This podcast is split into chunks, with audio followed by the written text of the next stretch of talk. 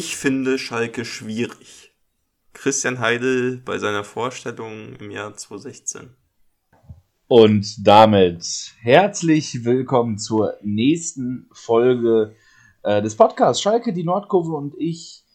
Äh, wir haben uns wieder mal dran gesetzt. Weiter geht's nämlich mit dem neuesten rund um den Verein. Weiter geht's auch Zielgerade von unserer Historie. Wir haben noch zwei Sommerfolgen für euch und dann unsere Saisonvorschau, bevor es dann losgeht. Es geht bald wieder los, Felix. Also es dauert nicht mehr lange, ne? Also in 18 Tagen ist das halt das erste Spiel. Ne? Ich bin schon heiß. Also ich habe schon Bock. Ich habe schon sehr, sehr Bock. Muss ich, bin ich ganz ehrlich. Ja, das also ist, ist, das ist auch, also klar, ich, ich würde auch gerne nächstes Jahr wieder erste Liga spielen, aber das hat schon seine Vorteile. Zweite Liga, die beginnt immer früher. Da bist schon so, da kann schon äh, Vorbereitung beginnt äh, arschfrüh. Das ist äh, super. Das ist einfach toll. Ja, das einerseits war schon, aber dafür ja, ist die Winterpause halt ewig. So, wenn du Geburtstag hast, ist immer noch Winterpause in der zweiten Liga. Das ist halt schon scheiße. scheiße. Ähm, ja. Ja, die soll mal, sie soll mal aufstocken mehr, mehr Spiele, mehr Geld, mehr Fernsehgelder. Einfach alle, alles mehr. Alles, ich will Fußball sehen. Ich will also, meinen Verein sehen. Aber das äh, auf Schalke können wir ja mehr. Haben zwar meistens mehr Schulden, aber äh, sonst, sonst sind wir doch eigentlich dafür die perfekten Ansprechpartner. Naja.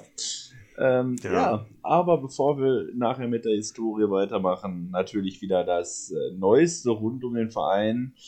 Äh, ja, ich würde sagen, wir fangen erstmal mit dem neuesten Personal an. Wir haben, glaube ich, das erste Mal in, von den Sommerfolgen keine neuen Neuzugänge zu vermelden. Äh, keiner, den wir von irgendwo, irgendwo her hatten im Vergleich zu letzter Woche. Aber wir haben einen Abgang.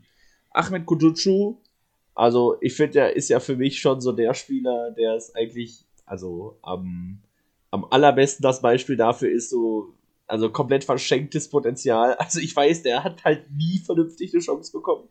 Äh, war, ja, war ja auch verliehen und ja, ist jetzt äh, nicht mehr im Verein. Spielt jetzt ab nächster Saison für Basakşehir Istanbul. Ich bin, ja, ich bin, ich bin ehrlich gesagt ein bisschen traurig. Ich hätte den da ganz ja. gerne so als Stürmer Same. auf jeden Fall noch gehabt. Also ich fand, Fall. immer wenn er gespielt ja. hat, war der halt gut.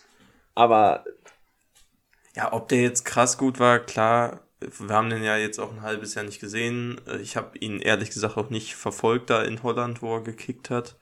Ähm, aber ja, es war schon früher eigentlich so, wenn er dann eingewechselt wurde, wenn er von Anfang gespielt hat, so das, was man ja als Fan, sag ich mal, oder als Schalke-Fan so feiert, ist ja, dass das, das ist so ein Typ, der hat sich reingehangen. Und er ist auch einer, der hat einfach die Stadt Gelsenkirchen, der hat den Verein FC Schalke 04 komplett verstanden und äh, ja, er, er, war ja schon Fanliebling, ne? Auf Oder? jeden Fall. Also, ist, ja, auf jeden Fall. Ich habe den auf jeden Fall immer sehr stark gefeiert. Ist ja auch ein Gelsenkirchener Jung, also demnach auch halt wieder einer aus der Jugend, den wir hochgezogen haben. Und äh, ja, ähm, ehrlich gesagt, wie gesagt, ein bisschen schade, aber wünschen ihm natürlich alles Gute für seinen weiteren Weg. Ist auch, glaube ja, ich, aus, aus, sei, aus, seiner Sicht auch das absolut Richtige für seine Karriere. Ne? Ja, be ähm, bestimmt, bestimmt. Aber vielleicht, vielleicht gibt es ja nochmal ein Wiedersehen. Also vielleicht ja. kommt er ja nochmal irgendwann mal zurück, weil es ist, also was ich noch so toll, wir haben ja auch Geld für ihn bekommen, ein bisschen, ein wenig, 600.000. Ähm, auch eigentlich frech, ne? Das ist echt sehr wenig. Es ist ne? halt, ja, also ich glaube, wenn wenn Schalke, sag ich mal, die Liga gehalten hätte, hättest du den locker für, weiß ich nicht, zwei, zwei Millionen, drei ja. Millionen vielleicht ziehen lassen können. Also, das ist halt schon schade, dass halt so einer, den du, und das funktioniert, das ist ja das Einzige, was irgendwie auf Schalke ein bisschen funktioniert, dass so Spieler einfach wirft die rein. Ich sag ja auch, ein Florian Flick oder so, die werden sich entwickeln und dann können, können wir die für richtig Schotter dann halt verkaufen. Und aber das, was wir halt gerade machen, gut, ist auch einfach unserer finanziellen Lage verschuldet ist, wir verscherbeln hier die Spieler für Spottpreise. Also 600.000 für einen Ahmed Kutucu finde ich in aktuellen Transferzeiten sehr, sehr, sehr, sehr wenig, muss ich sagen. Ja, auf jeden Fall. Das ist, ist, ein, ist ein bisschen, bisschen schade, aber letztendlich, wenn, wenn halt ein Gramotzes jetzt nicht mit dem plant und wir sagen, okay, wir haben da jetzt Terodde, Piringer, vielleicht Toppi, je nachdem, ob das jetzt, ob der jetzt wirklich äh, bleibt,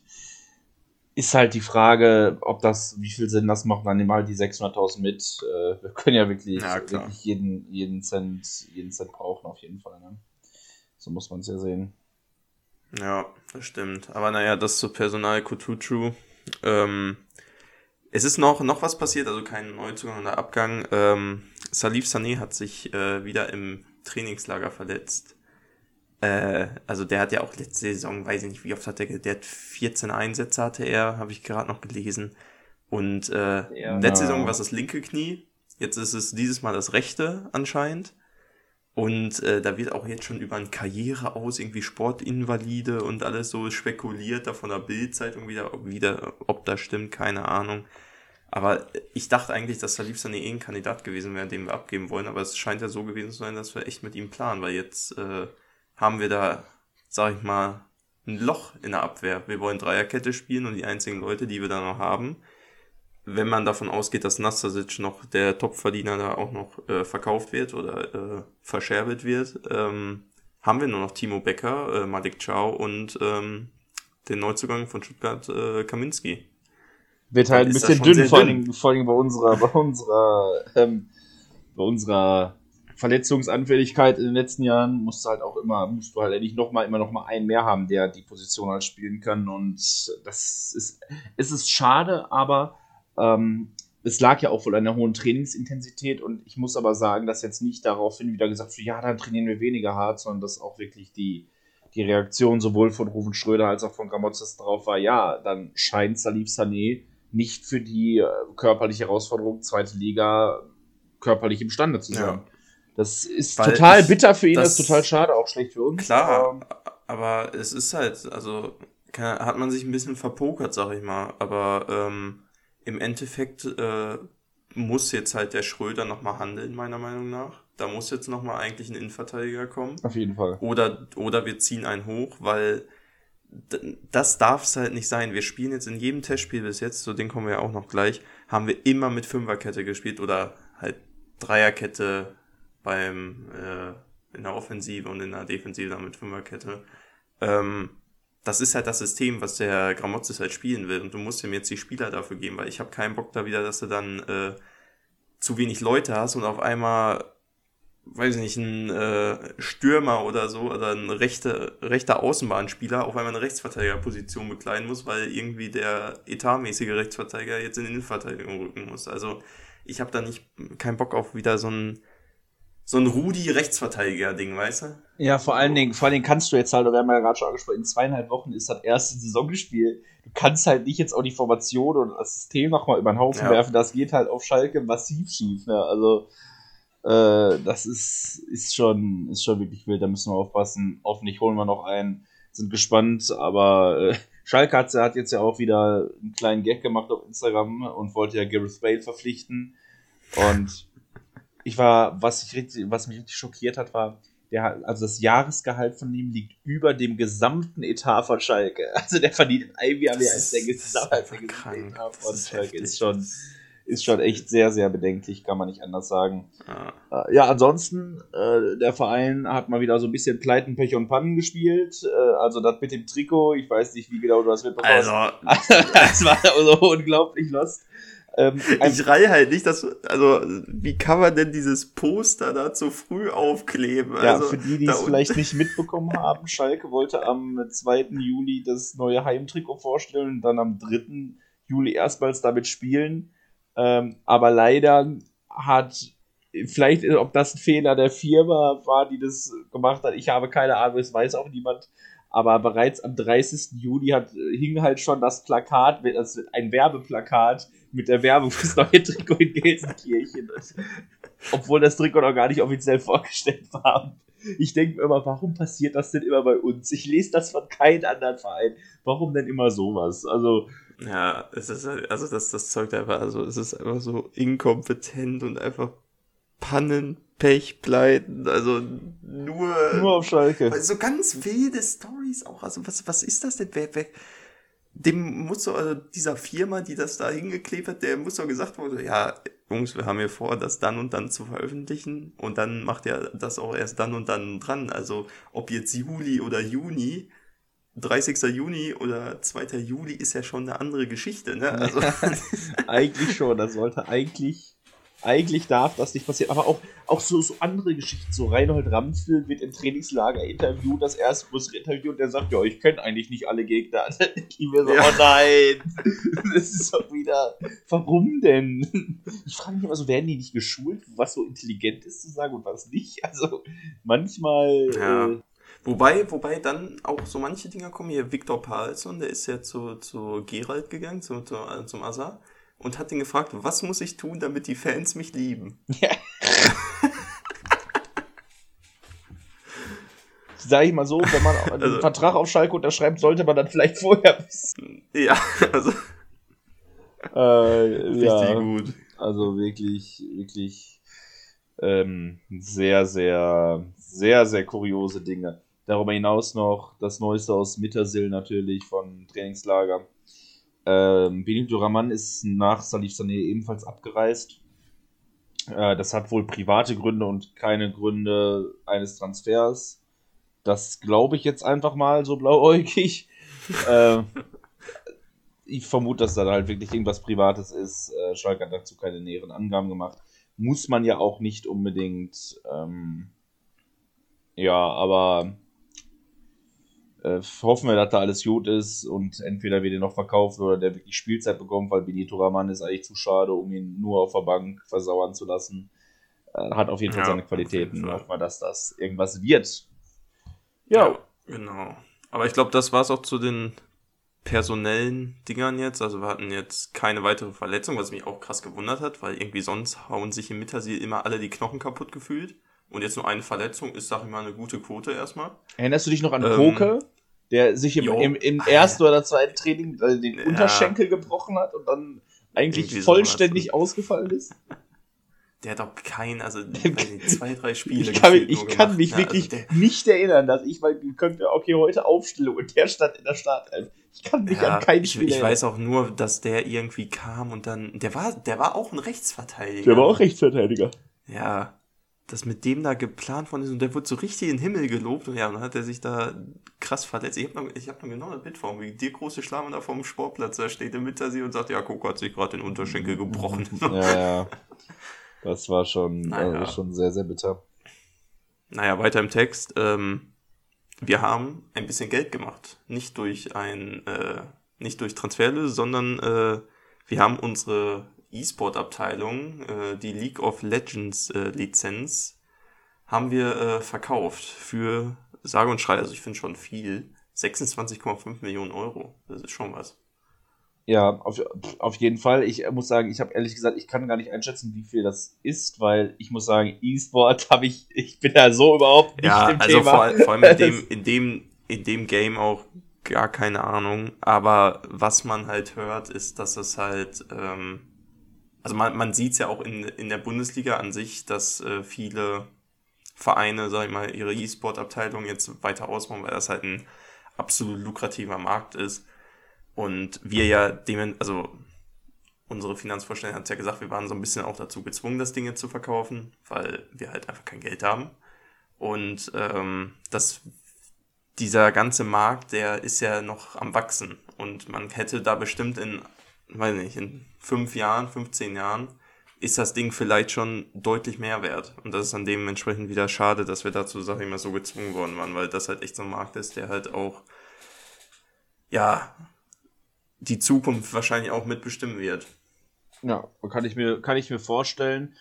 Ähm, ja, aber wenn es halt nötig ist, gerade bei unserem Schuldenmarkt aktuell, ähm, ist es halt wahrscheinlich dann schon das Beste, muss man, muss man ehrlich sagen. Und darüber hinaus haben wir auch noch Geld gemacht. Wir haben äh, eine neue Anleihe mal wieder äh, 8,9 Millionen. Und die ist aber in erster Linie erstmal dafür da, um die Leihe, die Anleihe, die von ähm, 2016 bis 2021 ging, um die halt einfach zurückzuzahlen, weil der Zeitraum einfach ausgelaufen ist. Ja, und ähm, da äh, konnte man sich, konnten, wurden jetzt die Leute, die entsprechenden Leute angeschrieben, und ein bisschen die Werbetrommel für diese Anleihe ähm, gerührt. Und ja, also ist es, man, man merkt schon, dass in, in der, im finanziellen einiges in Bewegung ist, finde ich, dass zumindest sich die Mühe gemacht wird, vielleicht erstmal finanziell wieder mehr Stabilität in den gesamten Verein zu bekommen. Ja, auf jeden Fall. Es gibt ja nicht mehr diese, gut, auch weil es einfach nicht mehr möglich ist, so dumme Transfers. Und wenn es jetzt halt in diesen Zeiten auch nur Transfers für 800.000 oder 900.000 äh, Ocken äh, sind, äh, gibt es diese Transfers noch sehr, sehr selten und wir konzentrieren uns voll darauf, irgendwie äh, ablösefreie Spieler zu. Also man sieht, man achtet, also irgendwie, man hat das Gefühl, es wird aufs Geld geachtet, zumindest. Ja. Jetzt. Weil es halt nicht mehr diese, ja. nicht mehr diese verzweifelten Wetten auf die Zukunft gibt, ne? Also nicht mehr dieses blauäugige Erfolg um jeden Preis und wir müssen eigentlich Meister werden, damit das in irgendeiner Weise sich ja, rechnet. Klar.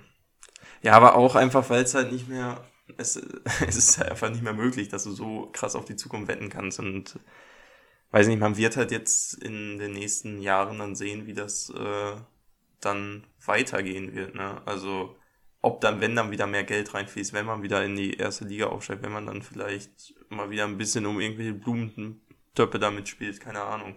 Aber wenn halt wieder Geld reinfließt, was dann damit passiert, das wird man dann sehen.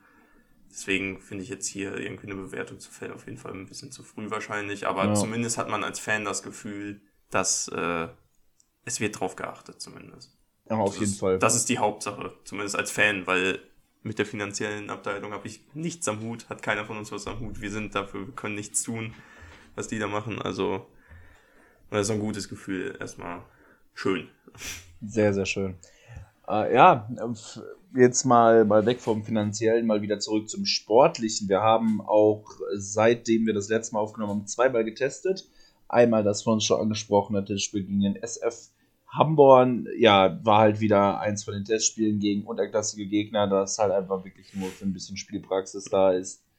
Ähm, ja, mit einem insgesamt einem 14-0-Sieg und einem erneut überzeugenden Simon Terodde äh, kann man, also da gibt es, glaube ich, einfach nicht viel zu sagen, weil großartige taktische. Das ist halt so ein, Sommer, das ist ein Sommerkick. Ja, ne? genau, so wie wir es schon gesagt haben, gegen Wesel Lackhausen. Oder halt, da wird da halt plötzlich der Co-Trainer eingewechselt. ähm, ist dann, ist, ist halt solche Testspiele, wo, wo ich einfach finde, da ist, die haben nicht so wahnsinnig viel Aussagekraft, da kann man nicht so wahnsinnig viel zu erzählen. Naja. Das ist ein bisschen schwierig. Wo man aber jetzt was sehen kann, sind auf jeden Fall die Testspiele in Mittersil, die, äh, wo wir das erste jetzt bestritten haben, gegen äh, den russischen Meister Zenit St. Petersburg, äh, mit einem, ja, schon eigentlich für unsere Verhältnisse überzeugendem 0-0. Ja, auf jeden Fall. Äh, man muss ja auch immer sagen, klar ist ein Testspiel und die spielen natürlich nicht mit, mit, der, mit dem Vollorchester, aber äh, man muss halt sagen, wir sind ein Zweitligaverein aus Deutschland und Zenit St. Petersburg ist Champions League-Teilnehmer. Ähm, es sind halt schon äh, massive Unterschiede, ne? Und da kann man sagen, okay, man muss sagen, zwei sehr unterschiedliche Halbzeiten. In der ersten Halbzeit hatten wir dann einen gewissen Ralf Fährmann, der, also was der alles gehalten hat, ähm, wenn, das, das wenn das so ja, weitergeht, ist der wirklich die unangefochtene Nummer 1 da. Und äh, ja, in der zweiten Halbzeit waren wir aber auf jeden Fall, haben uns gesteigert, waren wir besser, hatten die eine oder andere sehr, sehr gute Chance und ja, die beste Chance des Spiels. Äh, ein Elfmeter. Wir hatten ja vor ein paar Jahren mal eine Saison, wo wir irgendwie mit Abstand die meisten Elfmeter bekommen haben. Ähm, ja, jetzt haben wir mal wieder einen bekommen und äh, Marvin Pieringer hat geschlossen, unser äh, neuer Mann. Und ja, war nix, ne? Also ich, der ich war so nicht, schlecht geschossen. Da, ich weiß nicht, was er da ausprobiert hat, ne? Also das war, das war schwach geschossen, also, also wirklich ohne Power dahinter. Es war unplatziert sein Urgroßvater geschossen, also so, ich weiß nicht, das war nicht Mitte, das war nicht in die Ecke, das war irgendwo dazwischen. Das war mit einer, also ich würde echt sagen, mit einer der schlechtesten Elfmeter, die ich je gesehen habe. Also. Ja. Sag ich mal so, wenn er dafür dann in der in der Saison einen Elfmeter schießt und den dafür dann reinmacht, dann bin ich natürlich vollkommen zufrieden. Aber äh, ja, ich jetzt ein Testspiel nicht überbewerten, aber also der Elfmeter war schon wirklich sehr, sehr, sehr ja. wild. Äh, aber ja. Aber wir haben auf jeden Fall jetzt beim Testspiel auch mit äh, voller Montur schon gespielt, ne? Also mit einer, äh, hat ja Grammatis auch gesagt, die erste Elf, die da am Anfang die Startelf, so könnten wir sie auch gegen Hamburg wahrscheinlich erwarten. Mit einer Dreierkette, mit Schau, Becker und äh, Kaminski. Rechts und links, äh, wie, wie heißt er jetzt? Ovejan oder so, keine Ahnung. Und glaube, wir werden. Reinhold Ramftel. Genau, Reinhold, Reinhold ich kenne nicht alle Mannschaften Ramftel. Äh, Ja, ja genau. Ähm, hat auf jeden Fall schon wirklich einen guten Hintergrund und das, also ich finde es halt sehr, sehr sinnvoll, dann klar, was auszuprobieren ist auf jeden Fall mal sinnvoll, aber halt wirklich, dass man sich auch schon was ziemlich safe ist für die Saison schon mal aufbaut. Also einfach, dass die ja. schon mal zusammengespielt haben und nicht plötzlich am ersten Spieljahr das erste Mal in der vernünftigen Besetzung da spielen. Das finde ich, find ich auf jeden Fall durchaus sinnvoll. Und jetzt haben wir noch weitere Testspiele, um das dann nochmal sozusagen noch weiter einzustudieren. Auch wirklich, man kann ja wirklich sagen, gute, gute Proben, die wir bekommen werden. Am äh, Freitag geht es jetzt gegen Donetsk. Immerhin auch mal UEFA Cup-Sieger gewesen. Ähm, 2009, ich glaube, es war damals schon Europa League, tatsächlich das erste Mal, dass es Europa League hieß. Und ja, genau, dann äh, danach die Woche Freitag nochmal gegen Vitesse Arnheim. Die beiden Spiele jetzt jeweils freitags schön im einen Wochenrhythmus, bevor man dann danach die Woche Freitag am 23.07. um 20.30 gegen den HSV starten. Wir haben das Eröffnungsspiel. Ja, und sagen wir mal, ich bin gespannt auf die beiden Testspiele und hoffe, dass man da Erfolge feiert, vor allem, dass alle fit bleiben und sich nicht irgendwie einer dem nicht verletzt. Das ja, das ist, ist echt das Wichtigste. Also ich hoffe, ja. wenn sich einer verletzt, also ich, dann hoffentlich irgendwo im Sturm, aber nicht, wenn, also ich sehe ja auch, wer, also wenn sich irgendein Außenspieler verletzt, also dann haben wir, dann haben wir da auch wieder nichts, äh, Nö, haben wir da einen Backup nur oder so, also das ist halt, ja, die, die, ich hoffe, die bleiben fit und wir spielen ein Mega-Spiel dann gegen Hamburg direkt, weil da, also dieses erste Spiel gegen Hamburg wird so wichtig sein für den ganzen Verlauf der Saison dann hinterher. Ne? Also, Auf jeden Fall. Kann wieder sehr richtungsweisend sein, weil na. die Fans und natürlich auch, natürlich auch die Medien und äh, alles um den Verein herum erwartet halt jetzt eine Besserung nach den letzten anderthalb Jahren, die ja wirklich eine absolute Katastrophe waren. Da muss jetzt langsam, David Wagner würde sagen, eine Reaktion gezeigt werden. Und deshalb ist dieses Spiel gegen Hamburg wirklich immens, immens wichtig. Äh, und danach auch direkt, kann man direkt vielleicht mal noch dazu erwähnen. Und zwar ist unser zweites, äh, ist der zweite Spieltag der zweiten Bundesliga angesetzt worden, zeitgenau. Das heißt, wir wissen, wann tatsächlich unsere erste Auswärtsfahrt. Nein, wir können wahrscheinlich nicht fahren, weil keine Gästefans zugelassen sind dank Corona. Aber äh, unser erstes Auswärtsspiel der zweiten Liga wird dann in der Woche darauf am Sonntag Mittag um 13.30 Uhr zu der super tollen Anschlusszeit stattfinden. Äh, auswärts beim äh, KSV aus Holstein-Kiel. Ja, bei den Störchen äh, finde ich ehrlich gesagt ein bisschen schade, dass wir da so eine, sag mal, so eine Mittagsanschlusszeit bekommen und da kein, kein Topspiel oder so, weil Kiel gegen Schalke, also schon ein wirklich gutes Spiel, aber naja. Ähm, ist wahrscheinlich auch mal ganz gut, nicht die ganze Zeit im Fokus zu stehen. Also ja, wahrscheinlich. Nur viel in der zweiten Liga, also. Ähm, Können die Bremer dann vielleicht für uns mal übernehmen, im Fokus zu stehen? Die spielen nämlich ja. dann, äh, samstagsabends. Wir haben jetzt ja, ja, immer, also ich vermute, wir werden häufig, häufig samstagsabends 2030 auf Sport 1 zu sehen sein. Ähm, kann ich mir wirklich vorstellen. Naja. Äh, sind, wir, sind wir auf jeden Fall gespannt. Wir freuen uns, glaube ich, alle auf die, auf die neue Saison, auf geile Spiele. Auf jeden Fall. Aber das war es erstmal zu den News äh, ja, rund um unseren Verein. Äh, ja, dann kommen wir zu unserer guten, guten und altbewährten Rubrik Unsere Flaschen für Europa. Es ist ja auch noch EM gewesen. Ja, die Reise von Alessandro Schöpf und Michael Gregoritsch ist äh, vorbei. Erwartbarerweise, allerdings dann doch relativ knapp gegen Italien. Im Achtelfinale sind sie herausgeflogen. Ähm, ja, Schöpf wurde eingewechselt, Gregoritsch hat nicht gespielt. Aber ich würde sagen, die Österreicher haben sich wirklich gut verkauft. Die können mit ihrer Leistung definitiv zufrieden sein. Ähm, ja, auf jeden Fall. Auch wenn jetzt unsere Schalker Legionäre da nicht so wahnsinnig viel zu beigetragen haben. Die, äh, ja. die nächsten, die wir noch, die wir noch haben, sind äh, aller, aller voran Embolo, Briel Embolo für die Schweizer. Genauso wie Mario Gavranovic, ihn haben wir die letzte Woche ein bisschen vernachlässigt, weil wir ihn nicht mehr so auf dem Schirm hatten. Aber die Schweizer natürlich, das habt ihr sicherlich alle mitbekommen, die ihr hier zuhört, wenn ihr die EM auch natürlich verfolgt Ähm, ja, sie haben einfach Weltmeister Frankreich rausgeholt, Elfmeterschießen. Mit einer, also wirklich Riesenleistung. Riesenleistung ja, kann man nicht Kämpferisch, mega.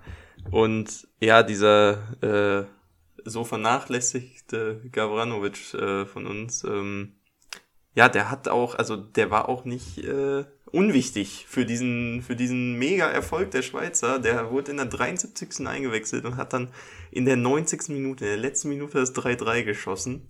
Wodurch dann, äh, wodurch dann die äh, Schweizer dann ja in die Verlängerung äh, gekommen sind und dementsprechend auch ins Elfmeterschießen, hat dort dann auch nochmal einen Elfmeter verwandelt, der Gavanovic. Also der war eine Leistungsexplosion von dem in dieser, in diesem Spiel, würde ich sagen. Ja, auf, auf jeden Fall. Ähm, ich habe, als der, als er eingewechselt wurde, ich habe das mit, äh, mit meinem Mitbewohner zusammen und gesagt, der ist Ex-Schalker, der macht noch die Bude heute für die Schweiz. Zu dem Zeitpunkt stand es 2-1 für Frankreich. Äh, ja, und ich habe hab recht behalten, schön kurz vor Ende, auf jeden Fall äh, richtig, richtig geil das Spiel gewesen. Konnte man sich gut angucken, war ja auch gleichzeitig mit dem äh, Spanien-Kroatien-Spiel, was 5-3 für Spanien ausgegangen ist. Also das war ja letzten Montag schon ein richtig, richtig geiler, richtig geiler Fußball-Achtelfinaltag. Auf jeden Fall. Und ähm, ja, die Schweizer sollten dann ein weiteres Elfmeterschießen bestreiten gegen die Spanier, wo man in Unterzahl dann äh, sich noch ins Elfmeterschießen rettete. Aber das, was die so gut gemacht haben gegen Frankreich, Elfmeterschießen, äh, ja, das war dann wirklich war sehr, nix. sehr schwach. Ähm, sehr schwache Elfmeter.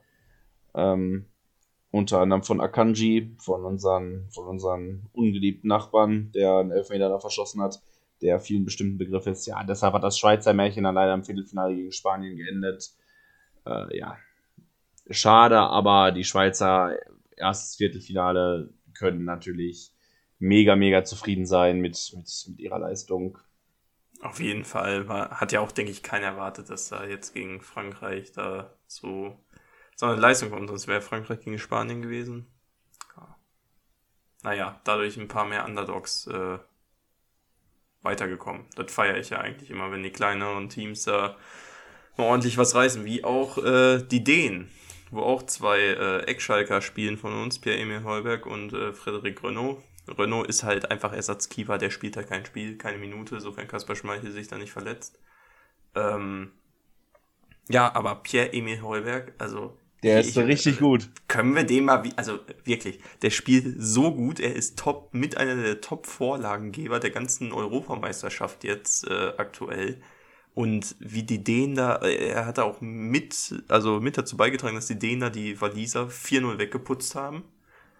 Und äh, jetzt gegen die, äh, gegen, gegen die Tschechen auch ein ja, solides, zwar knappes, aber ich fand eine solide Leistung da mit einem 2-1 äh, jetzt auch ins Halbfinale eingezogen sind. Ja, auf jeden Fall. Äh, und das äh, Märchen der, der Dänen ist noch nicht vorbei. Es, ist jetzt, es geht jetzt ins Halbfinale. Da geht es gegen äh, Football's Coming Home, die Engländer. Ja. Und wir sind, wir sind mal gespannt, ob da vielleicht auch die nächste Überraschung drin ist und ob die Dänen eventuell tatsächlich ins Finale kommen. Das wäre natürlich ein, ein Mega-Ding. Wird, wird auf jeden Fall sehr interessant zu sehen sein. Die sind am Mittwoch dran, morgen die Italiener und die Spanier gegeneinander. Äh, wird, glaube ich, nochmal noch mal schöne letzte drei Spiele, wo wir dann äh, tatsächlich jetzt ja auch noch Leute bei haben von Ex-Schalker Legionäre. Äh, werden wir dann natürlich in der nächsten Woche nochmal weiter drüber reden. Aber wir müssen noch über ein Spiel müssen wir noch reden. Na, die Deutschen haben ja auch gespielt mit äh, ja, Goretzka, Sané, Neuer.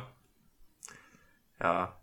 Was soll man sagen? Was soll man sagen? Er war halt relativ wenig. Also, das war schon. Das war Knete. Das war richtig Knete. Das war überhaupt, überhaupt nicht gut. Das muss man wirklich sagen. Ja, klar, also, Sané hat zum Glück nicht von Anfang an gespielt. Da war ich sehr, sehr dankbar drüber. Aber äh, da war hat wirklich keiner, keiner wirklich überzeugt kann man, kann man nichts anderes zu sagen. Neuer wahrscheinlich einfach bei den Toren großteilig machtlos. Aber ich denke, ihr habt alle das Spiel gesehen, Deutsche gegen England. Aber das haben wir schon echt sehr, sehr leichtfertig abgeschenkt. Sehr unnötig. Und ja, das Ende der Ära Löw. Das Ende der Ära Löw. Schon, schon krass. Gerade für, für uns so, die halt, also es gab halt nie einen anderen Bundestrainer als Jogi Löw. Okay, Jürgen Klinsmann, aber da war Löw ja auch schon im Staff. Aber ja. äh, seit, seit ich die Nationalmannschaft verfolge, ist halt Jogi Löw entweder Co-Trainer oder Trainer gewesen. Ich bin jetzt gespannt, wie Die Deutschen haben immer so Konstanten, ne? auch mit der Kanzlerin so. Das ja. für mich auch nur immer, immer nur Angela Merkel. Dür, dür, dürfen, dürfen, dürfen Männer in Deutschland nicht Kanzler werden? Geht das? Äh, Weiß ich nicht, da müssen wir nur mal nachgucken. Ja, ja, sind, wir, sind, wir, sind, wir, sind wir gespannt. Ähm, ja, aber so viel, so viel auf jeden Fall zu unsere Flaschen für Europa zum vorletzten Mal. Nächste Mal sind wir nochmal als, als allerletztes nochmal mit der Rubrik ein letztes Mal dabei mit unseren dänischen Legionären. Mal schauen, ob wir sie noch zweimal sehen. Äh, ich sag ja, ich sag, pass auf, die Dänen gewinnen. Die Dänen gewinnen gegen England. Italien gegen Dänemark. Ich hoffe es nicht, ich hoffe es nicht. Italien gegen halt Dänemark Schiss, ist ich habe, Finale. Also ich denke auch, dass Italien es machen wird gegen, gegen die Spanier, aber ich habe halt keine Lust wieder auf so ein Finale. Also Italien-Dänemark kann zwar geil werden, aber das kann auch dann so ein Ding werden wie jetzt äh, 2018 so, da war, da haben die Franzosen das halt locker gewonnen, das Ding, ne? Und ich habe halt Schiss, dass die Italiener das auch so locker. Ich will ein spannendes Finale jetzt sehen. Am besten mit Verlängerung, vielleicht mit Elfmeterschießen, wo es echt Spannung pur ist. Und das sehe ich eigentlich mehr, wenn die Engländer das Ding holen. Ähm, also gegen Dänemark dann. Und dann, ja, dann ist Football's Coming Home für mich. ja, absolut. Ähm, bevor wir jetzt weitermachen mit, ähm, mit unserer Historie, weil wir jetzt durch sind, wir haben noch eine News. Ich, ich gucke gerade hier, äh, ich war, während wir gerade aufnehmen, ich habe gerade einmal auf mein Handy geguckt und was sehe ich? Steven Skripski hat einen neuen Verein gefunden. Und wir sehen ihn relativ schnell wieder. Steven Skripski unterschreibt bei der KSV Holstein Kiel. Also vielleicht am zweiten Spieltag äh, spielen wir. Ja, spielen wir der, der Netz halt safe gegen der uns. Der Netz halt wahrscheinlich Pro. wieder gegen uns. Bei uns nie eine Chance wirklich bekommen.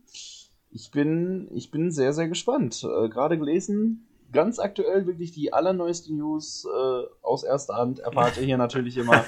ja, und ähm, es ist aber auf, hat er auf jeden Fall verdient, muss man wirklich mal sagen. Hat er verdient, dass er einen neuen Verein da wirklich hat äh, und nicht irgendwo auf dem freien Markt rum, rumdümpeln muss.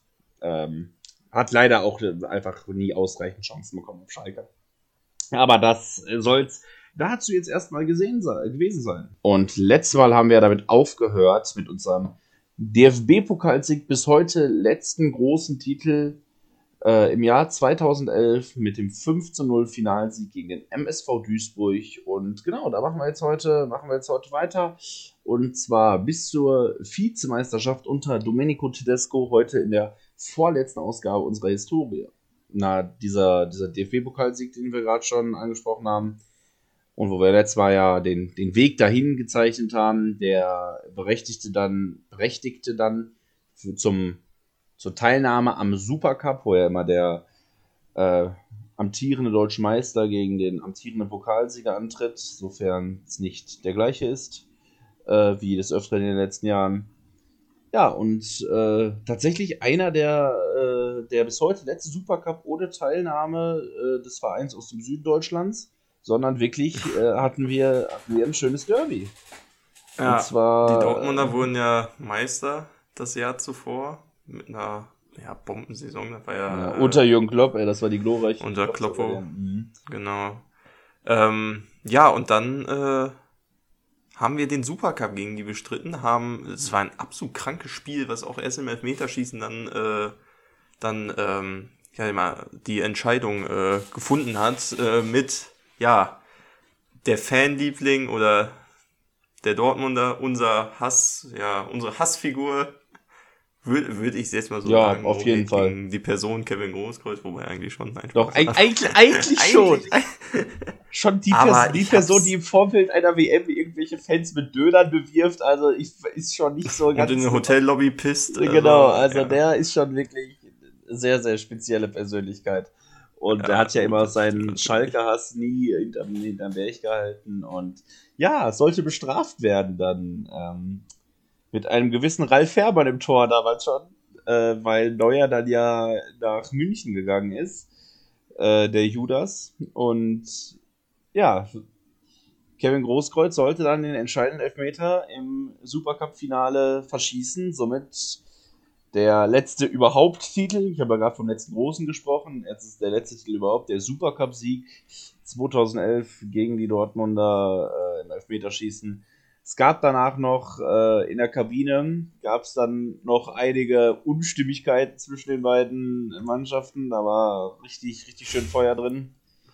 Äh, ist ja einfach, also wie gesagt, das Derby ist das Größte, da darf es auch mal ein bisschen heiß hergehen. Ja, war, aber, war aber ein absolut geiles Spiel. Ich war da im Stadion mit meiner ganzen Family. Ähm, das war mega, also als dann Großkreuz den da verschossen hat. Also, und Fährmann hat da so ein krasses Spiel gemacht. Ja. Äh, also der, was der alles gehalten hat. Und dann war es ja leider so, dass er sich dann, ich meine, Anfang der Saison dann irgendwann verletzt hatte. Mhm, da war ich im Stadion, gegen Lautern gegen Lautern Kreuzbandriss oder was weiß ja, ich, hat er sich ja. dazugezogen. Und dann war erstmal die Geschichte Ralf Fährmann, dachten zumindest alle auf Schalke erstmal, ja, zu Ende.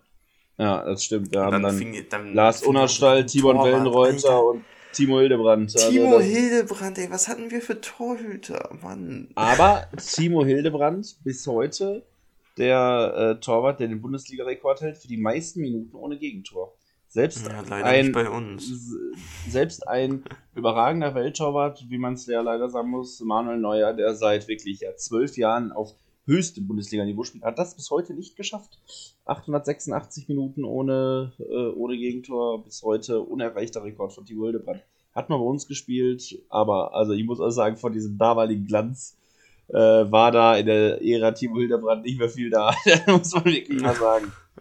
Aber nun gut, ähm, geht's dann, dann ging es erstmal weiter, dass wir halt in die Saison 2012, 12 zu 12 äh, mit einem ja, sehr überraschenden, damals für mich und ich glaube für alle äh, Schlag. Und zwar hat ist Ralf Rangnick äh, nicht gefeuert worden, sondern er ist zurückgetreten, äh, weil er an dem Burnout-Syndrom erkrankt ist. Ähm, ja, ist dann auch definitiv ein sehr mutiger und sehr richtiger Schritt gewesen, damit an die Öffentlichkeit zu gehen und dann äh, ja auch aus den Gründen seinen Abschied dazu zu verkünden.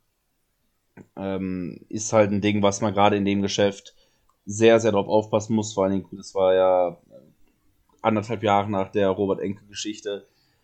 Ist auf jeden Fall ein, ein sehr, sehr ernstzunehmendes Thema und deshalb ähm, ja, damals ja, ein sehr, sehr, ein sehr schockierender Bericht, als dann Ralf Rangnick damit an die Öffentlichkeit gegangen ist. Auf jeden Fall. Wobei es halt schade, sag ich mal, für uns als Verein war, weil ähm, viele halt gedacht haben, dass Ralf Rangnick da jetzt eine neue Ära halt startet. Vor allem nach diesem Pokalsieg dachte man und nach dem, das war ja die Saison, wo wir auch im Halbfinale standen in der Champions League und alles, dachte man, jetzt geht's echt krass nach oben und mit Ralf Rangnick hat man einen richtigen Trainer gefunden.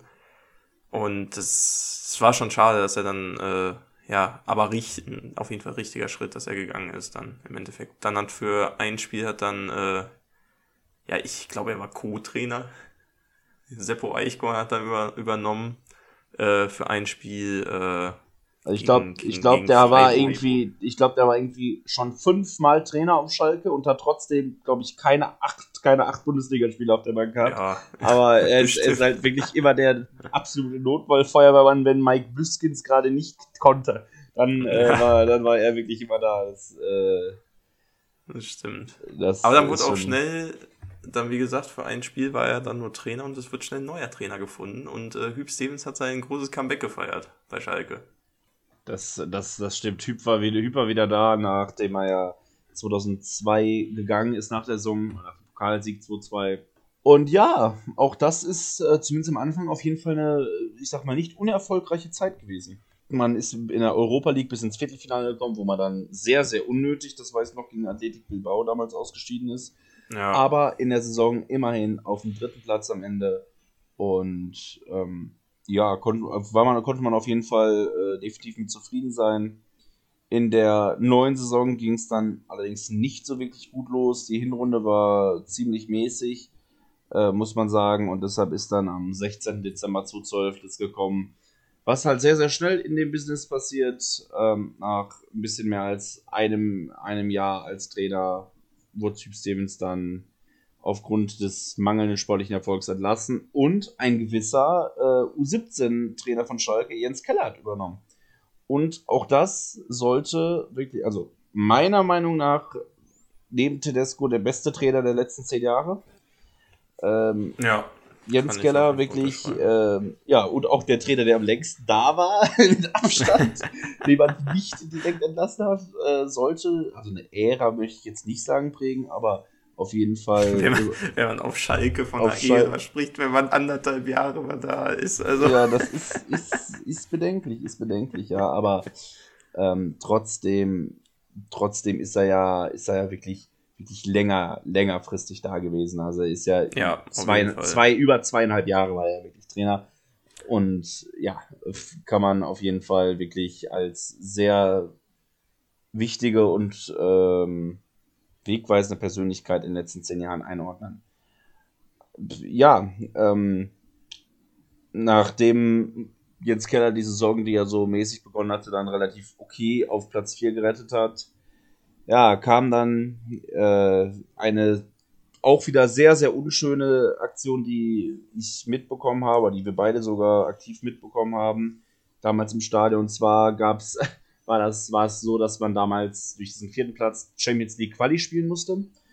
Und eigentlich sollte man gegen Metalist Scharkrift spielen, ein Verein, den es heute, also der heute nichts mehr äh, wirklich vorzuweisen hat, was einfach daran liegt, dass sie damals in Manipulationsskandal verwickelt, verwickelt waren und deshalb kurz vorher ausgestiegen sind und deshalb gab es dann einen Ersatzgegner.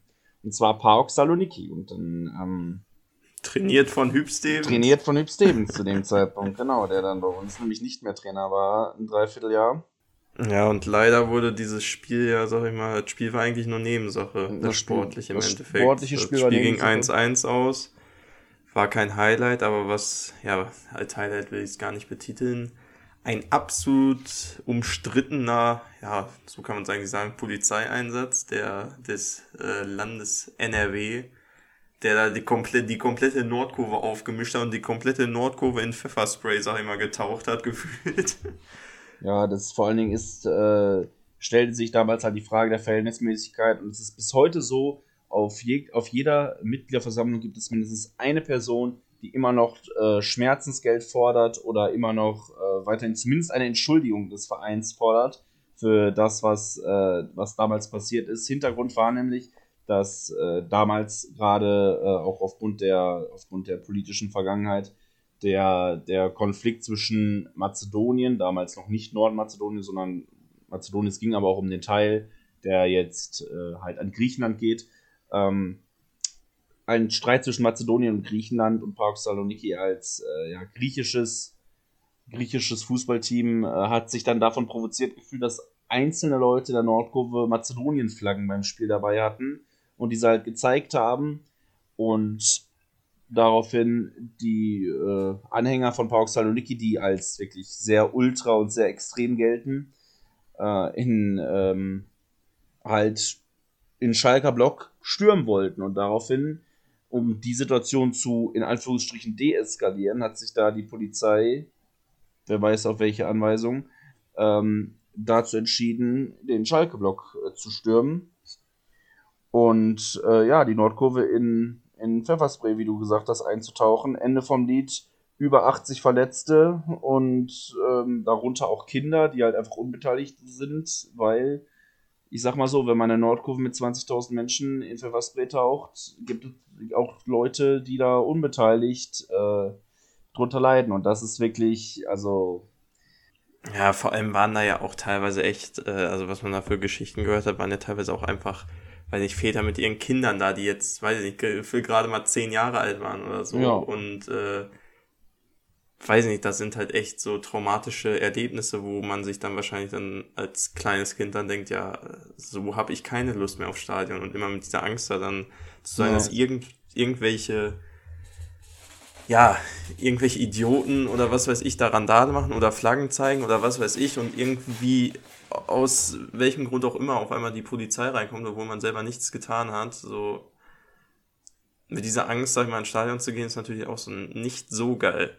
Ja, Aber auf jeden Fall, auf jeden Fall nicht. Und ähm, es ist halt leider ein, leider ist es kein Einzelfall mehr. Ähm, das ist ja dieses, dass gerade Polizeispiele, äh, Polizeispiele, genau, Fußballspiele und Polizeieinsätze in den letzten Jahren immer wieder problematisch sind, weil es da halt auch über die Frage nach der Verhältnismäßigkeit sich halt stellt. Ähm, man muss sich sicherlich nicht alles gefallen lassen, keine Frage, aber die Verhältnismäßigkeit ist da des Öfteren nicht so gewahrt gewesen und das ist wirklich äh, das Paradebeispiel dazu und ich sag mal, Schalkes ganz persönlicher Beitrag damals äh, dazu gewesen zu dieser, zu dieser großen Diskrepanz, äh, was Polizeieinsätze in Stadien angeht. Aber so viel, ja. so viel erstmal dazu. Genau. Zurück zum Sportlichen dieser Saison. Ähm, wir haben dann im Rückspiel, haben wir dann gegen Salonik 3-2 gewonnen, haben uns dementsprechend für die äh, Gruppenphase qualifiziert, in der wir gegen Bukarest, Basel und Chelsea gespielt haben. Also echt große Namen teilweise da, gegen die wir damals noch gespielt haben. Konnten die Gruppenphase dann als Zweiter abschließen und sind dann äh, direkt ja, im Achtelfinale, gegen die sollten wir noch öfter spielen, dann gegen Real Madrid äh, haben wir dann gezockt.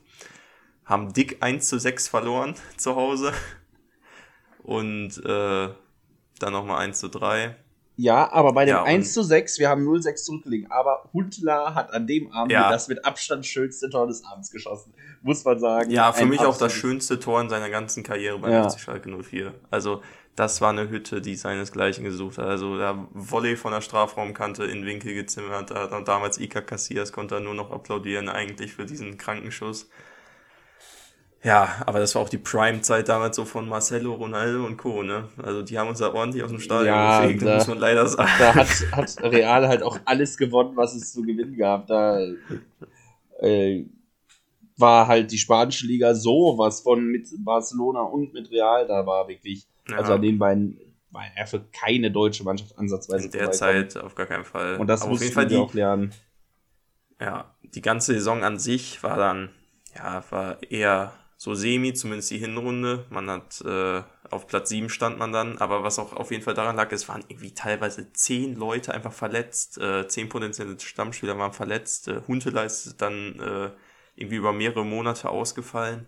Aber das hat natürlich äh, Platz für junge Leute geschaffen und Jens Keller, deswegen, deswegen habe ich ihn auch eigentlich so gefeiert, der hat da die jungen Leute reingeschmissen. Also das war, da sind halt Leute wie, äh, da sind die Sterne von, von Max Meyer, Leon Goretzka und Kahn Ayan aufgegangen. Ne? Also ohne ja. Jens Keller hätten die nie diese Spielpraxis im Endeffekt bekommen und man hat dann äh, wirklich dann in der Rückrunde 36 Punkte geholt.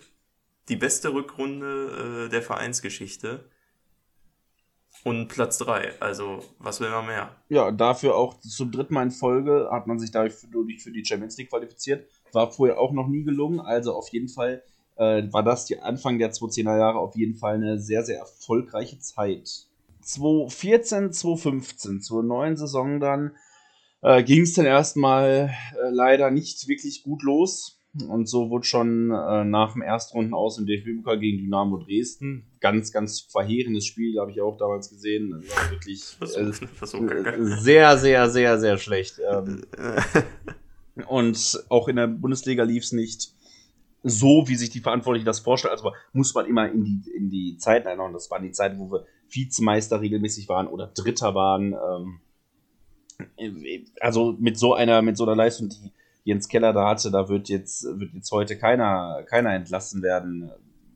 Wir haben damals, ich sag mal, im oberen Mittelfeld gespielt und das war leider Anfang Oktober 2014 dann so viel, dass die Verantwortlichen dann Jens Keller entlassen haben und Roberto Di Matteo geholt haben. Äh, das war, also, ja, vor allem der Typ wurde so groß angeteasert, ne? Der äh, Champions League. Der hat ja mit, genau, der hat ja mit ähm, wir mit Chelsea hat er die Champions League geholt, äh, damals in München. Und äh, so groß, ja, wir haben jetzt hier den Champions League Trainer da auf der Bank sitzen, jetzt wird's erfolgreich. Also da hat man, also weiß ich nicht, da wurden Entscheidungen viel zu früh getroffen, dass man Jens Keller damals entlassen hat, war mit einer der größten Fehler, glaube ich, der letzten zehn Jahre, hätte ich gesagt.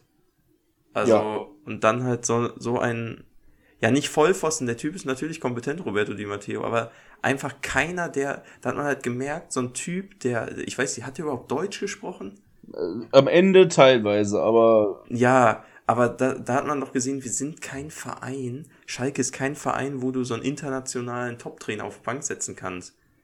Ja, da, das da, ist ja also, in vielen Vereinen so. Selbst in München funktioniert das ja nicht. Ein Angelotti und so weiter, da ist das ja auch immer sehr, sehr schwierig ja, gewesen. Die größte Erfolge haben die unter Heynckes und Hansi Flick.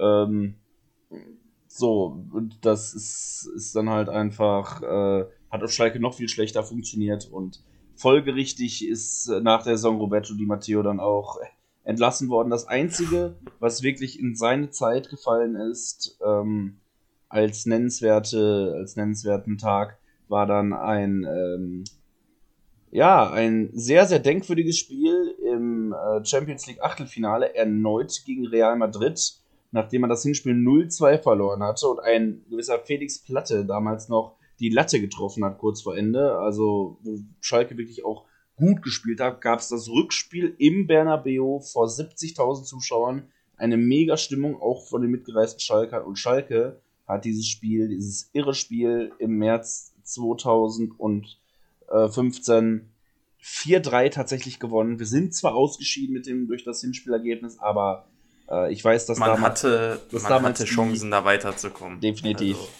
ich weiß, dass damals das diverse madrilenische Fans für ihre eigene Mannschaft weiße Taschentücher geschwenkt haben, weil, äh, also es war, das war, wie gesagt, die komplette Primetime. Das, es war einfach undenkbar, dass Real Madrid zu Hause im Bernabeu gegen Schalke 04 verliert und dass Schalke vier Tore da schießt. Wie gesagt, mit einer Abwehr ja. mit Sergio Ramos und äh, Carvajal und äh, wer, wer noch, ähm, ich weiß gar nicht, wer zu dem Zeitpunkt äh, noch so Schon Marcelo hat, genannt? Marcelo, nee, Marcelo, ja genau, hatten mhm. wir schon genannt.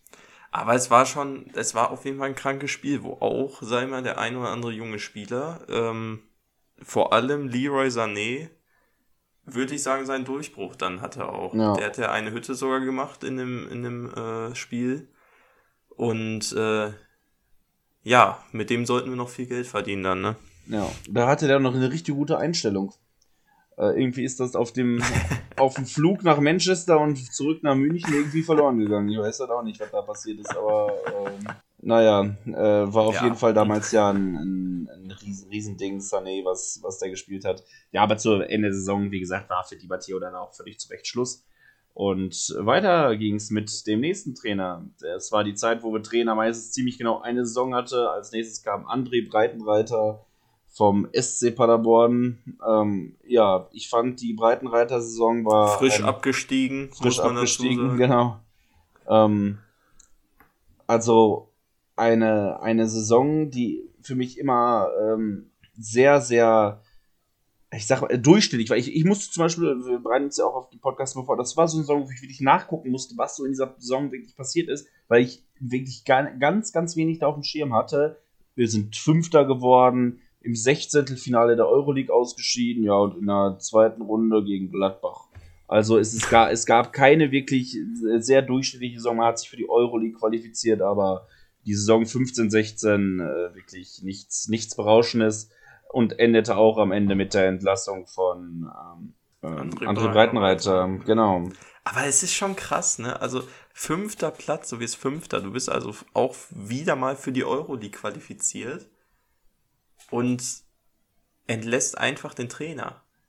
Was und auch hauptsächlich daran lag, dass Horst Held gegangen ist und Christian Heil ankam und gesagt hat, ne, mit André Breitenreiter will ich nicht weitermachen. Ich habe einen besseren mit Markus Weinziel, aber jetzt ist mal so in Relation zu packen. Also als Fünfter, also jeder Verantwortliche auf Schalke, so die, dachte da jeder wirklich, wir holen jetzt in den nächsten Jahren die Meisterschaft? Ja, aber das ist ja seit also, 2001 das absolute äh, kolportierte Ziel gewesen. Also was anderes war ja, war ja überhaupt nicht, nicht, nicht denkbar. Und das ist halt wirklich das, äh, das, das, das wirklich, wirklich äh, Schwierige gewesen in, der, in dieser Zeit. Ähm, ja, aber die Saison unter Christian Heidel und Markus Wenzel als neue Leute, äh, ja, sollte auch wirklich Bundesligamäßig gar nichts werden, weil da haben wir nämlich tatsächlich dann das erste Mal seit etlichen Jahren den Einzug in äh, das internationale Geschäft geschafft. Das erste Mal seit Fred Rütten 2009 das geschafft hatte. Ähm, Schalke ist Zehnter geworden und damit der erste einstellige Tabellenplatz seit fast 20 Jahren. Und ähm, ja, deshalb. Die Saison fing ja auch schon kacke an, ne? Ja, ja. Also, wir haben fünf Niederlagen am Stück und erstmal erst gefangen. Und äh, das war auch der Sommer, wo Christian Heidel einfach, weiß ich nicht, den den, Geldbeutel richtig offen hatte. Also da haben wir auch Leute wie ähm, Bre Embolo verpflichtet schon und für äh, wie viel hat der gekostet? 22, 23 22 Millionen, Millionen so. 22. Bis jetzt noch immer Rekordeinkauf von uns. Ähm, was wir da an, an Spielern geholt haben, ne? Und äh, auf einmal hatten wir Geld gefühlt und ich weiß keiner weiß immer, woher es kam. Also im Endeffekt zeigt sich ja jetzt, wir hatten es nie. Also. Ja, genau. Geld, was wir nicht hatten, haben wir da mal wieder ausgegeben. Dieser, der, dieser Transfersommer ist auch bis heute einer der äh, großen Probleme, die wir bis heute halt an Altlast mit uns umschleppen. Ne? Das muss man leider so klar sagen. Und ist von diesen ganzen Spielern, die da bei uns waren, spielt halt gar keiner mehr bei uns jetzt. Also ein Bre Embolo war halt schade, den, den haben sie halt in Augsburg komplett kaputt getreten. Der hat dann. Staffelidis äh, damals. Staffelidis, genau. War ja das komplette Bein da kaputt. Bis dahin hat er eigentlich gut gespielt. Und man sieht ja jetzt auch bei der Schweiz als auch bei Gladbach, der kann Fußball spielen und der hätte uns bestimmt in Topform ordentlich weitergeholfen. Aber das war irgendwie nie so ein, so ein Match mit dem, ne? Leider, leider hat das irgendwie nie funktioniert. Aber in, in, in der Saison äh, fiel noch ein wirklich sehr markantes Ereignis rein. Ähm, da erinnerst du dich sicherlich auch dran. Und zwar waren wir beide waren im Stadion. Äh, gegen Ajax ja. Amsterdam. Viertelfinale und ähm, Rückspiel der Euro, Euroleague. Im, wir hatten das äh, Hinspiel 2 zu 0 in Amsterdam verloren. Wirklich durch eine wirklich nicht gute Leistung. Und es war so ein, ja, das war so ein, so ein lauer Abend, äh, sind, sind da hingefahren. Also, es, wir hatten halt die Karte vorher, aber es hat halt wirklich eigentlich keiner dran geglaubt. Also, es war äh, nicht so, dass man gesagt hat, boah, äh, heute ist der Tag hier, um Roses zu schreiben. Und das haben wir, glaube ich, zur Halbzeit Man ist einfach nur mal unter der Woche ins Stadion gegangen. So, genau. Man hatte Zeit und dachte, ja, vielleicht, vielleicht gewinnen wir ja. Aber ein 2-0 aufzuholen, dann ist natürlich das machst du nicht mal eben so, ne? Aber wir, wir sollten eines Besseren belehrt werden. Also, das war, dieses Spiel war für mich auch das beste Spiel, was Goretzka in seiner Karriere bisher gemacht hat, gefühlt. Also, der da mit gebrochenem Kiefer weitergespielt hat, ähm, auch eine Hütte gemacht. Also, wir haben einfach in der, kurz nach der Halbzeit stand 2-0 für uns. Das äh, Ergebnis war egalisiert. Äh, dementsprechend konnten wir in die Verlängerung gehen. Ajax fängt sich noch äh, eine rote Karte. Wir spielen also in Überzahl in der Verlängerung. Jeder dachte eigentlich, wir packen das. Ich weiß noch ganz genau, wie, wie ich da Bier holen gegangen bin und vorher noch auf Klo war. Und da ist einer ja, so, ja. damals Finale, das Finale hat in Kopenhagen stattgefunden. Der so, ich hol uns den Camper für Kopenhagen. Wir fahren nach Kopenhagen alle zusammen. Das gibt was. Ja, und da haben wir sogar auch äh, das 3-0 noch das gemacht. 3 gemacht. Kali Julia das 3-0 genau. gemacht. Und, und da war wirklich, also da, da, da ist ja, da sind ja alle Dämme gebrochen. Also da, ich, ich habe lang nicht mehr so krass abgefeiert im Stadion, außer bei Derby-Siegen oder so.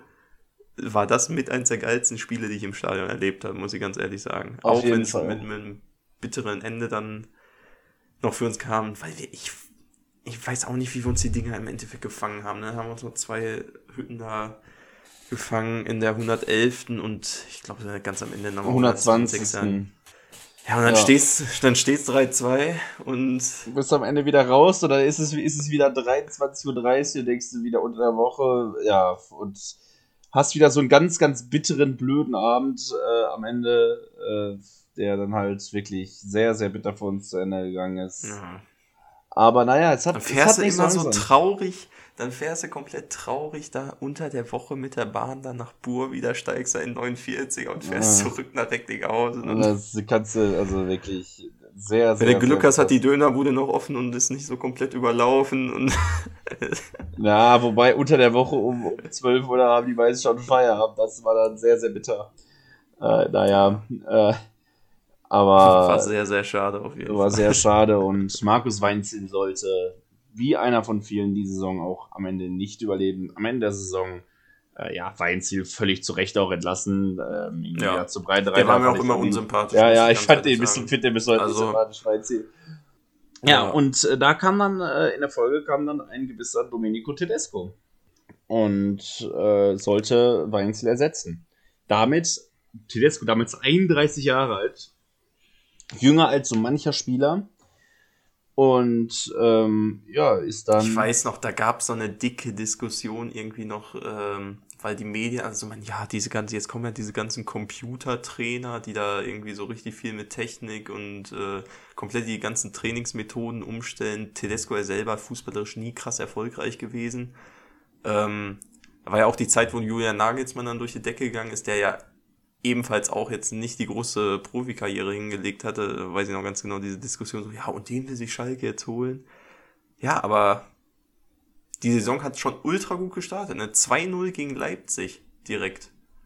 Muss man, muss man, muss man, muss man wirklich sagen, ähm, Tedesco hat wirklich gut funktioniert in dieser Saison. Wir hatten damals als neue Spieler dann Harid und Utschipka was Tedesco bis heute angreift wird, ist ja, dass der mehr oder weniger Hövedes, der damals Kapitän war, so ein bisschen abgesägt hat. Ja, und ähm, das war so ein bisschen, bisschen schwierig. Der äh, Hövedes ist dann nach Juve gewechselt.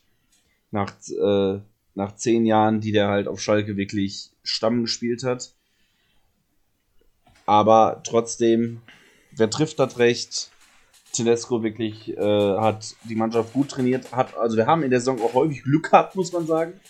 Aber viele, äh, viele 1-0s, die wir über die Zeit gerettet haben, muss man sagen, hat aber gut funktioniert und äh, am 25. November 2017 sollte dann, äh, ja, sollte dann es zum Derby kommen und Dortmund, die in den letzten zehn Jahren einfach deutlich besser waren als Schalke und halt immer um die Meisterschaft gespielt haben mit Bayern, äh, schien jetzt so ein bisschen eine Wachablösung zu haben. Unter Peter Bosch Dortmund überhaupt nicht erfolgreich. Schalke, zu dem Zeitpunkt Tabellenzweiter, ähm, war halt eigentlich, eigentlich du Favorit. Das erste Mal seit Jahren sind wir wirklich als Favorit in Derby gegangen, aber in den ersten 23 Minuten äh, ist dann leider alles über den Haufen geworfen, was Schalke diese Saison nicht aufgebaut hatte.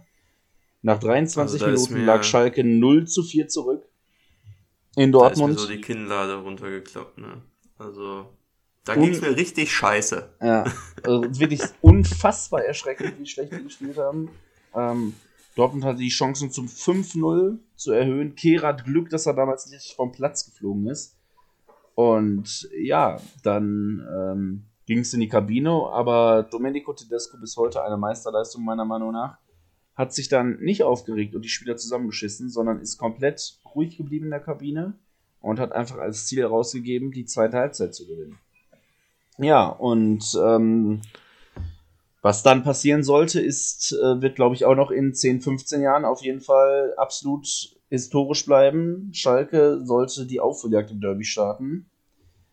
Äh, Burgstaller, Harid, Caligiuri und in der 95. Minute Naldo äh, haben ausgeglichen. Ein Riesenspiel und ja, also ich, ich weiß, wie wir, wie wir ausgerastet sind, als wir zusammen geguckt haben und äh, ein unfassbares Spiel, wirklich. Äh, war ich, ja. ich war nass geschwitzt nach dem Spiel. Ich war komplett fertig. Auf jeden Fall, auf jeden Fall. Also ich weiß auch noch, dass ich in der Halbzeit dachte ich so, wir haben ja beim Kollegen geguckt, dachte ich so, boah, ich fahre jetzt einfach nach Hause. Ich habe darauf keinen Bock mehr. Ich war so angepisst einfach nur, weil man so wirklich so dachte, heute putzen wir die mal ordentlich weg, weil Schalke bis dahin echt gut gespielt hat. Dortmund unter Peter Bosch scheiße wie sonst was, da ging gar nichts bei denen.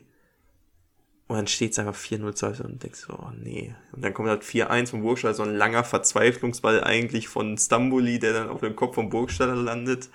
Ähm, der denn dann, wo, wo Wein vielleicht Kakao sieht übrigens, ähm, der dann so über Luft, dann steht es 4-1 und denkst dir dann immer so, ja, gut, kommt Harid 4-2 und da also hat schon da war, zu kribbeln. Nee, ne? beim, beim, da, 4, beim 4-2, da, also da bin ich schon, da habe ich gesagt, so jetzt, also beim 4-2 habe ich wirklich ehrlich gesagt schon dran gedacht. Ja, ja, ja, ja. Ähm, als Aubameyang dann auch noch vom Platz geflogen ist, wurde dann natürlich noch mal heftiger.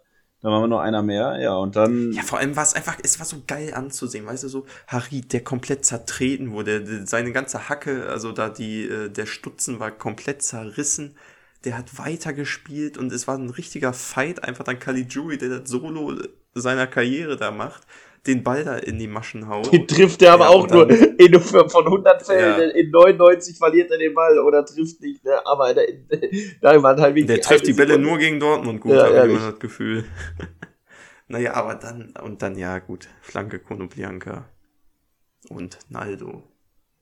Also ja, wirklich einfach, ein, ein, schön, ein legendäres Spiel. Wirklich sehr, sehr schön. Sehr, sehr, ja. sehr schön. Ähm, ein, ein absolut legendäres Spiel. Damals gab es ja sogar danach im, im Fanshop die, äh, die Schalke 04 Derby-Sieger 4 zu 4 T-Shirts. Ich habe davon sogar tatsächlich eins.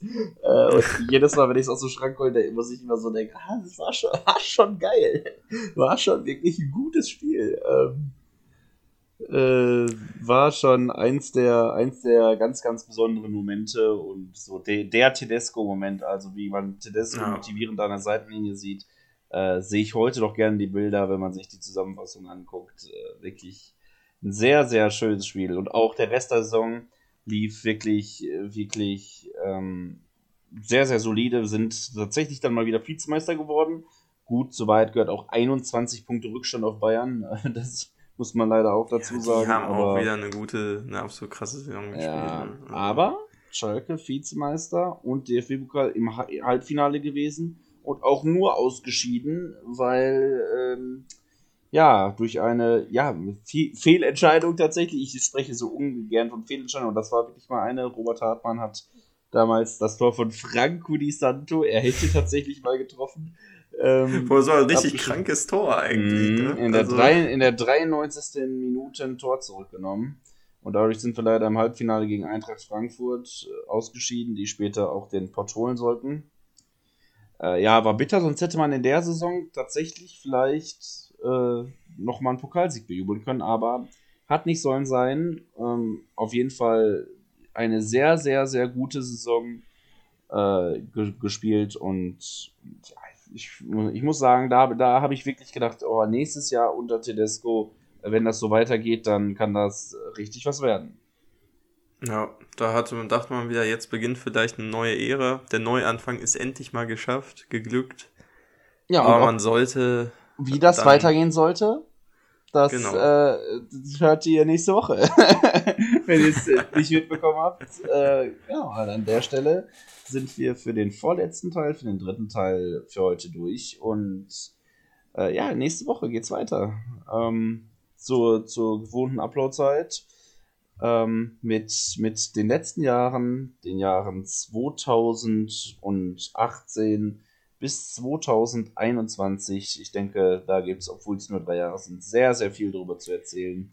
Und äh, ja, äh, freue ich mich drauf. Genau. Ich freue mich für die Und drauf. natürlich alles Neue zur EM. Wer ist Europameister geworden? Das alles Neue zur EM. Dann wissen, ähm, wie unser Testspiel ausgeht.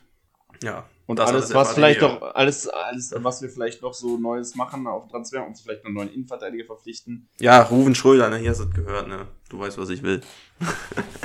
ob, wir, ob wir vielleicht wieder noch irgendeinen Skandal aufdecken, ob vielleicht noch irgendwo einer wieder Geld bei sich findet oder wer weiß. Vielleicht wird ja unser Auswärtstrikot auch zu früh geleakt. Ja, das, wird, mich, auch sein. das wird, mich, wird mich alles nicht wundern. Ähm, ja, aber all das erfahrt ihr hier äh, mit, mit unseren Stimmen und mit unseren Meinungen dazu.